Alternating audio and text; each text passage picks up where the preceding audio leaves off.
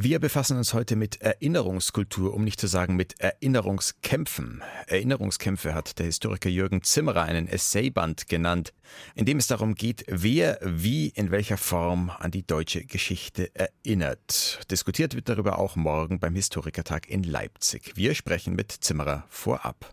Außerdem ein Kinobesuch in Pablo Larraíns neuem Spielfilm El Conde erscheint uns der einstige chilenische Diktator Augusto Pinochet als Vampir sowie eine Begegnung. Der iranische Schriftsteller und Regimekritiker Mohammed Reza Haj Rostambeglu ist Stipendiat des Writers in Exile Programms des PEN Deutschland.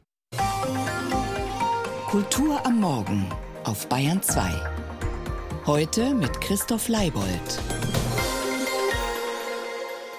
Nicht nur ihre Vorbilder sind allesamt weiblich, Gloria Gaynor zum Beispiel oder Diana Ross, auch ihr neues Album hat die kanadische Singer-Songwriterin Alison Russell nur mit Frauen aufgenommen, dem Rainbow Coalition Ensemble.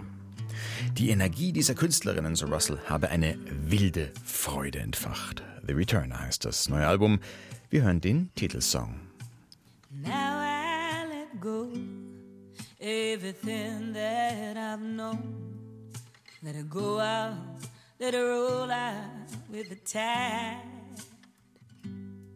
I can't think of a thing that hasn't been shot through with pain, like a nightingale's sung in the dead of the night.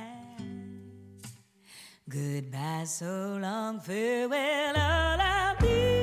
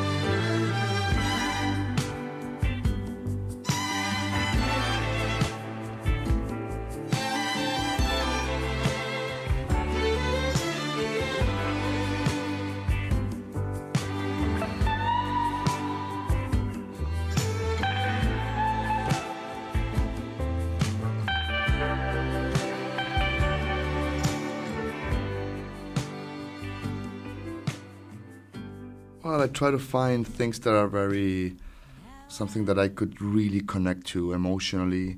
And since we are the filmmakers, we try to find things that are that entertain us, that, that, that we could, you know, feel connected emotionally, intellectually. Als Filmemacher, da suche er immerzu nach Geschichten, die ihn emotional wie intellektuell berühren, dabei aber auch unterhaltsam sind, erklärt Filmemacher Pablo Larraín. Fündig geworden auf seiner Suche nach entsprechenden Stoffen ist der heute 47-jährige Chilene sehr oft bei den Biografien berühmter Persönlichkeiten. Larraín, vielfach ausgezeichnet, hat schon Filme über den Dichter Pablo Neruda, über Jackie Kennedy oder Lady Di gedreht. Sein jüngster nun handelt vom einstigen chilenischen Diktator Augusto Pinochet, der darin allerdings als uralter Vampir auftritt. Hört sich nach bitterböser Satire an. Alles weitere über El Conde, also der Graf, jetzt von Moritz Hohlfelder. Eine LP mit Marschmusik dreht sich auf dem Teller des Plattenspielers. Ein alter Mann liegt auf einem groben Bett aus Metallstäben und denkt über das Leben nach. Selbstverständlich hat unser guter Graf Blut aus allen Teilen der Welt gekostet. Englisches Blut mag er am liebsten, natürlich. Er sagt, es hat etwas vom römischen Reich. Ein Hauch von Wikingerhaut, schwer zu beschreiben. Ein bitteres Blut und dunkel. Mit einer weiblichen Off-Stimme, deren Identität sich erst am Ende überraschend offenbart, erzählt Pablo Larraín in Schwarz-Weiß-Bildern von einem Herrscher, der auch das Blut aus Südamerika probiert hat, jenes der Arbeiter. Er würde es nicht empfehlen, sagt die Stimme, es rieche nach Hund und habe ein pöbelhaftes Bouquet.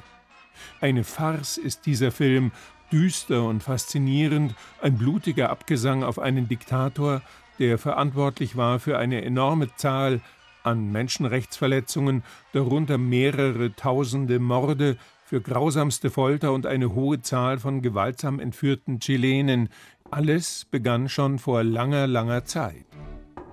Der junge Claude Pinoche lebte beinahe 20 Jahre lang in einem alten Waisenhaus in Paris. Seine Eltern hat man nie gekannt. Später wurde er ein stolzer Offizier in der Armee von Louis XVI. Des Nachts trank er und stieg in den Tavernen den Dirnen nach. Bis zu dem Tag, an dem Pinoche, der Soldat, seine wahre Identität entdeckte. Bisweilen fühlt man sich bei El Conde an Roman Polanskis ironisch doppelbödigen Reigen Tanz der Vampire erinnert, nur dass Pablo Larraín die Klischees und Handlungsmuster des Vampirgenres nutzt, um sehr viel zugespitzter und konkreter eine blutsaugerische Aristokratie zu geißeln, jene Tyrannen, die seit Jahrhunderten über den ganzen Planeten verteilt die Menschheit heimsuchen, rücksichtslos und selbstbezogen. Was sie tun, sagt Pablo Larraín im Gespräch, ist, dass sie sich als Retter sehen, als Erleuchtete, die die Gnade und Tugend aufbringen, das Schicksal einer Nation zu verändern. Sie opfern sich gewissermaßen, aber diese Sichtweise kommt meist gar nicht von ihnen selbst, sie kommt von ihren Unterstützern und Fans, und die geben denen, die diese Volkstribunen nicht unterstützen, das Gefühl, undankbar zu sein. Das macht die ganze Sache noch verrückter. Es sei nicht einfach gewesen, den richtigen Ton zu finden für einen Film über Augusto Pinochet, sagt Larraín, die Balance zwischen Satire, Karikatur und politischer Aussage, ohne zu einem Botschaftsfilm zu werden oder andererseits die Opfer von Gewaltherrschaft zu verhöhnen. Dem 1976 in Santiago de Chile geborenen Filmregisseur gelingt das famos. Durch das Schwarz-Weiß und die oft langen Einstellungen bleibt man als Zuschauer immer in einer gewissen Distanz zum Geschehen, schaut einem absurden Schauspiel zu, das einen nicht zur Identifikation einlädt, sondern auf Abstand hält und Raum lässt für eigene Gedanken und Assoziationen. So schwingt die politische Dekadenz aktueller Populisten mit, geht es nicht nur um Mord, sondern genauso um Bereicherung und Betrug. Der 87-jährige Jaime Vadell als Pinochet ist großartig. In Venedig erklärte er, er neige dazu, alles zu parodieren, aber ein Monster wie Pinochet könne nicht parodiert werden. El Conde schlägt den Bogen bis zu demokratischen, auch europäischen Volksvertretern, die Pinochet ehedem unterstützt haben. Politische Verdrängungsgeschichten hebelt Larraín mit bösem Witz aus. El Conde, der neue Film von Pablo Larraín, ausgezeichnet übrigens bei den Filmfestspielen von Venedig mit dem Silbernen Löwen für das beste Drehbuch, das der Regisseur gemeinsam mit seinem Landsmann Guillermo Calderón geschrieben hat. Letzterer macht auch Theater. Im Marstall des Münchner Residenztheaters hat er Ende der vergangenen Spielzeit sein Stück Bavaria in eigener Inszenierung herausgebracht. Den Film El Conde kann man auch als, wenn auch recht eigenwilligen Beitrag zur Vergangenheitsbewältigung in Chile betrachten. Vampire sind Untote, wiederbelebte Leichname, schwer wirklich tot zu kriegen. Was würden Sie sagen? Passendes Bild für den Ungeist der Vergangenheit, der auch Deutschland, also hier speziell was die NS-Geschichte angeht, immer wieder heimsucht?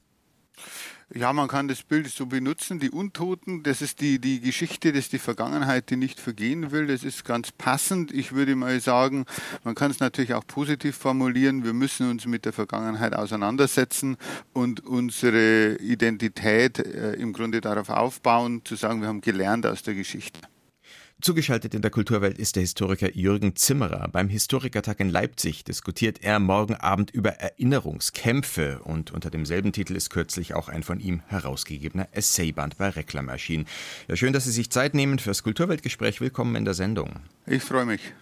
Dass Sie von Erinnerungskämpfen reden, sagt ja schon, dass um den richtigen Umgang mit der deutschen Geschichte heftig gestritten wird. Abschließen lässt sich Vergangenheitsbewältigung ja eh nie, aber ich habe so das Gefühl, wir waren schon mal näher an einem gesamtgesellschaftlichen Konsens dran. Sehen Sie das auch so? Ich weiß nicht, ob wir näher an einem Konsens dran waren. Äh, es wurde ja immer gestritten um den Umgang mit der NS-Vergangenheit. Äh, der Fall Aiwanger zeigt ja, dass in den 80er Jahren in Bayern zum Beispiel Kreise gab, die die Vergangenheitsbewältigung oder den kritischen Umgang ablehnten. Was wir jetzt erleben, ist, dass im Grunde wir die Erinnerungskultur anpassen müssen an die Realitäten einer deutschen Gesellschaft, die eben nicht mehr so ist, wie sie 1945 demografisch war, sondern ein Viertel aller Deutschen haben eine Biografie, haben nicht im, äh, während des Dritten Reiches hier gelebt oder ihre Eltern und Großeltern haben hier nicht gelebt und die fordern natürlich jetzt völlig zu Recht auch ein, mitreden zu dürfen. Gleichzeitig kommt das Ende der Zeitzeugenschaft für das Dritte Reich. Das heißt, da ist ist eine Menge im Grunde, das ausdiskutiert werden muss. Und das wurde in der Vergangenheit nicht genug getan, auch äh, von meiner eigenen Zunft, von den Historikerinnen und Historikern. Und der Band, den Sie ansprachen, der will ja auch ein Zeichen setzen, neue Themen reinzunehmen und Autorinnen reinzunehmen, die auch biografisch eben nicht dem klassischen Bild des weißen deutschen Professors entspricht, sondern eben. Nennen Sie ein Beispiel. Bio naja, wenn man eben äh, schwarze Autoren hat, die über die Wiedervereinigung und die, die Gewalt der Wiedervereinigung, noch dazu ostdeutsche Autorinnen schreiben oder wenn Menschen, die einen Hintergrund biografisch in die islamische Welt haben, eben darüber schreiben, was es bedeutet, die Debatte über den Satz, der Islam gehört zu Deutschland oder eben auch nicht. Das ist eine andere Perspektive oder äh, über rassistische Gewalt und so, als wenn wir alle nur quasi in in einer sehr homogenen Autoren, Autorinnenschicht darüber diskutieren. Und was Sie damit schon andeuten, ist, dass Erinnerungsarbeit eben nicht nur auf die NS-Vergangenheit fixiert ist, wiewohl die zentral ist, aber wir müssen auch über das davor reden, über Kolonialismus, wir müssen auch über später reden, über die Wiedervereinigung. Wenn ich trotzdem mal bei der NS-Geschichte bleibe, was da die Erinnerungskämpfe angeht, scheint mir ein markanter Punkt gewesen zu sein, die Rede von AfD-Politiker Alexander Gauland vor fünf Jahren, glaube ich, war das, als er sagte, Hitler sei nur ein Vogelschiss in der deutschen Geschichte gewesen.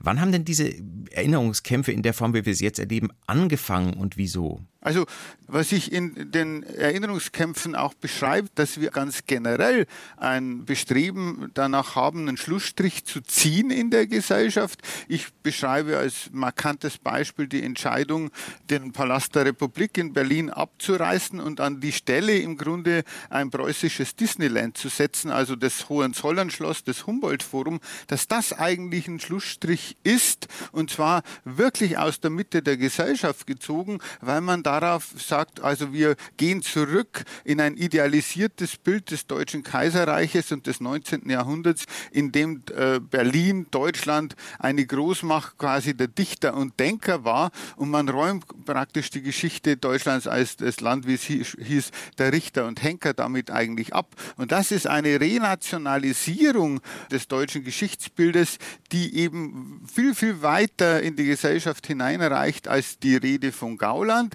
und die wir eigentlich übertünchen, meiner Meinung nach, indem wir uns quasi in Sonntagsreden selbst attestieren, mit der sogenannten Vergangenheitsbewältigung äh, so erfolgreich gewesen zu sein und überhaupt nicht reflektieren, dass der Erfolg nicht so groß sein kann, wenn im Grunde jüdische Einrichtungen rund um die Uhr bewacht werden müssen, wenn in Hanau und Halle und anderswo rechtsterroristische Anschläge, rassistische Gewalt ist, dass dann der Erfolg doch im Grunde mal mit einem Fragezeichen verstehen werden muss. Ihr Buch Erinnerungskämpfe trägt den Untertitel Neues deutsches Geschichtsbewusstsein. Nach allem, was Sie sagen, hat man also das Gefühl, dass das Bewusstsein für die Geschichte in Teilen der Gesellschaft eher schwindet und für die Komplexität der Problematik. Sehen Sie trotzdem in dieser Situation die Chance, ein neues Geschichtsbewusstsein zu entwickeln, das den Namen auch verdient hat? Also worum es mir in dem Band geht, ist eben zu sagen, wir müssen die Auseinandersetzung mit dem äh, Nationalsozialismus, die meiner Meinung nach der Kernpunkt der deutschen historischen Identität bildet, dass wir das aber eben erweitern müssen und quasi aktualisieren müssen, weil wir überall Tendenzen eben haben zur Normalisierung der Geschichte. Wir haben Versuche, das Kaiserreich wieder schön zu reden, ins Positive zu wenden. Wir haben überall auch dieses Bestreben nach dem Schlussstrich. Und deshalb müssen wir eben auch mit der, in der Realität der Migrationsgesellschaft zu sagen, wir müssen das aktualisieren um das eben ins 21. Jahrhundert quasi übertragen zu können. Aber ganz kurz, wie kann das funktionieren? Sie sagen sehr viel, wir müssen, verstehe ich total, aber gibt es auch konkrete Vorschläge, wie das passieren kann? Naja, indem man alle Stimmen ernst nimmt und indem wir zum Beispiel darüber diskutieren, was zur deutschen Geschichte gehört und wer mitsprechen darf. Denn in den Streitigkeiten auch über zum Beispiel koloniale Denkmäler und so haben wir immer auch die Empörung der traditionellen Meinungsführer, dass jetzt neue Stimmen eben auch ihre Geschichte einfordern. Das heißt, das müssen wir aber akzeptieren, damit wir eigentlich das völkische Geschichtsbild überwinden, dass nur weiße Männer und weiße Frauen sich dazu äußern dürfen schaffen, was in Deutschland erinnert wird und wie und wer eigentlich Gehör finden kann. Erinnerungskämpfe. Der von Jürgen Zimmerer herausgegebene Sammelband zum Geschichtsbewusstsein in Deutschland ist im Reklam Verlag erschienen. Haben Sie vielen Dank, Herr Professor Zimmerer, und eine anregende Debatte morgen beim Historikertag in Leipzig wünsche ich Ihnen. Ich danke Ihnen. Kulturwelt.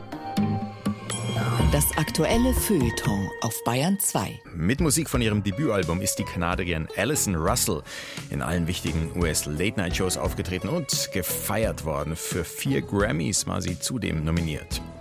Russell ist aber nicht nur Songschreiberin, sondern auch Aktivistin, die sich für die Rechte queerer Menschen einsetzt. Ragchild heißt dieser Song vom neuen Album, vom zweiten Album Returner.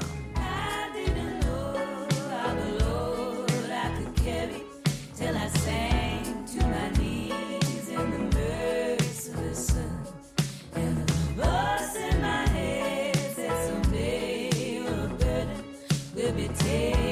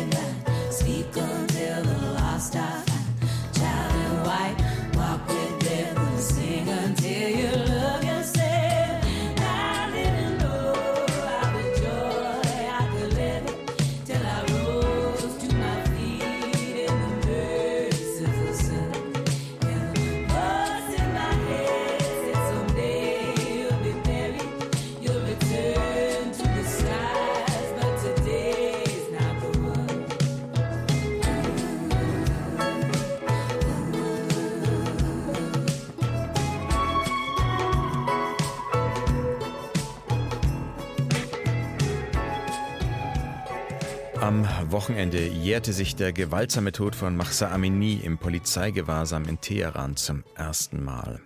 Die damals 22-Jährige war festgenommen worden, weil sie angeblich ihr Kopftuch zu locker trug. Ihr Tod führte zu einem Aufschrei im Iran und zu der Hoffnung, dass die Proteste das Regime schwächen könnten. Eine Hoffnung, die auch viele Iranerinnen und Iraner im Exil teilen.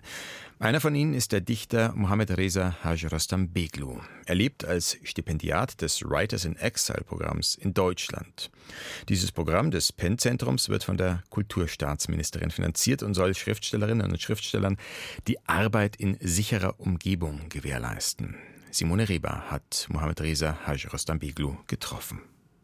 Oben auf dem Regal sitzt eine Stoffpuppe und lässt ihre Beine baumeln. Können Sie mich erkennen? fragt der Dichter lachend. Ja, natürlich kann man ihn erkennen. Die schräg aufgesetzte Baskenmütze, der Schnurrbart, der sich bis über die Mundwinkel zieht.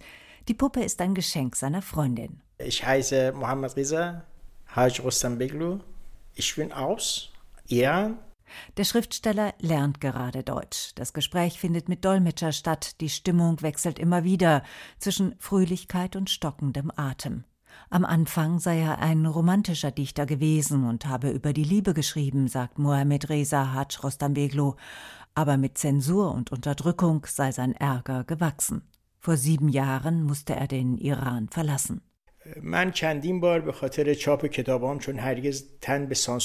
Weil ich mich nie der Zensur unterworfen habe, musste ich alle meine Bücher im Untergrund veröffentlichen. Deshalb wurde ich von den Sicherheitskräften verfolgt und verhaftet. Bei der letzten Anklage haben die islamischen Revolutionsgarden einen sehr schweren Fall daraus gemacht. Mein Anwalt hat mir geraten, das Land zu verlassen, weil niemand mich verteidigen könne und sogar die Gefahr der Todesstrafe bestand, wegen mittelalterlicher Vorwürfe wie Gotteslästerung. Deshalb bin ich fortgegangen. In Teheran war er in den Jahren zuvor mehrfach verhaftet und gefoltert worden. Die Abdrücke der Zigaretten sind bis heute auf seiner Haut zu sehen, sagt er. آره من بسیار شکنجه شدم و aber rückblickend habe ich keine Probleme mit einzelnen Personen. Das Problem ist das System, das alles dunkel macht und versucht, das Licht, das Verständnis, das Wissen zu unterdrücken. Unser Problem ist die Macht des ideologischen Systems. Erst ging er in die Türkei, aber dort hat er sich nicht sicher gefühlt. Die Geheimdienste arbeiten zusammen, sagt er. Man muss die Gedichte von Mohammed Reza Haj Rostambeglu einmal im Original hören, um die Macht seiner Sprache zu erleben. Teheran zum Beispiel ist eine bittere Ode an die iranische Hauptstadt und ihre Herrschaftstradition. تهران من از تو هیچ نمیخواهم جز تکه پاره های گریبانم der Rhythmus, erklärt der Dichter, ahmt den wiegenden Gang der Kamele nach, mit denen die Menschen früher durch das Land zogen. پریشانم تهران دلت همیشه قبارالود رؤیای سنگ خیز تو وهمالود Der Rhythmus, unterstrichen von weichen Gesten, löst auch Heimweh aus, das sieht man an seinen Augen. Als Stipendiat des Penn-Zentrums sammelt er jetzt Gedichte, die in der Bewegung Women Life Freedom Frauen, Leben, Freiheit entstanden – ob das Regime durch die Proteste geschwächt wurde, kann er nur schwer einschätzen. با توجه به اینکه جمهوری die Islamische Republik ist ein Monster, das man nicht so leicht durchschaut. Bei einem solchen Maß an Bosheit und Grausamkeit ist es sehr schwierig vorherzusehen, was passieren wird. Klar ist aber, nach der Revolution von Women, Life, Freedom beginnt das iranische Regime zu bröckeln. Das braucht vielleicht noch ein paar Jahre, aber es wird passieren. Der politischen Opposition des Iran rät er zur Einheit. Einheit, das ist das Geheimnis des Erfolgs gegen das Militär. Unsere Geschichte hat keine Zeit. Wir dürfen keine Zeit verlieren. Aber über die sozialen Medien erreichen ihn auch im Exil Drohungen. social media about my family. We will kill your family. Direct, direct auf Instagram. Die Puppe, die oben auf dem Regal ihre Beine baumeln lässt, das ist der romantische Dichter. Unten auf dem Sofa zitiert Mohammed Reza Haj Rostambeglu einen Satz aus einem Western von Jim Jarmusch. Ich kann es nur sagen wie die Hauptfigur William Blake in dem Film Dead Man von Jim Jarmusch.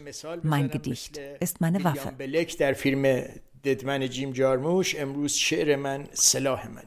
Der iranische Oppositionsschriftsteller Mohammed Reza Haj Rostambeglu derzeit im Exil in Deutschland. In seiner Heimat am Samstag, am ersten Todestag von Mahsa Amini, wurde deren Vater offenbar von Einheiten der Revolutionsgarden vorübergehend verhaftet, um ihn daran zu hindern, das Grab seiner Tochter zu besuchen. Und im ganzen Land waren verstärkt Sicherheitskräfte im Einsatz, um Protesten zu diesem Jahrestag zu begegnen. Über 260 Menschen wurden Medienberichten zufolge am Samstag festgenommen. Ja, und wir bleiben beim Thema Protest. In Hongkong entstanden ganze Protestcamps, Zeltstädte, hierzulande Protesthütten in Gorleben oder Baumhäuser im Hambacher Forst. Aber was bleibt davon übrig, wenn die Proteste aufgelöst werden? Und was erzählen die Objekte und Strukturen von den Demonstranten und ihren Forderungen? Darum geht es in der aktuellen Ausstellung im DAM Ostend in Frankfurt. Jan Tussing hat sie sich bereits angeschaut. Lützerath, Gorleben oder Startbahn West, der Maidan in Kiew, der Tahrirplatz in Kairo oder Puerta del Sol in Madrid. Alle diese Orte sind durch ihre Proteste berühmt geworden. Und an all diesen Orten standen Gebäude oder Strukturen, die Aktivisten geholfen haben, ihre Forderungen durchzusetzen, sagt Oliver Elser vom Deutschen Architekturmuseum, kurz DAM. Ja, was uns sehr fasziniert ist, dass diese Architektur ja nicht nur als totes Material zu betrachten ist, sondern uns interessiert sehr, wie haben denn die Leute da drin gelebt? Wie wurde das denn eigentlich benutzt? Oliver Elser und sein Team vom Deutschen Architekturmuseum nehmen diese Protestarchitektur genauer unter die Lupe.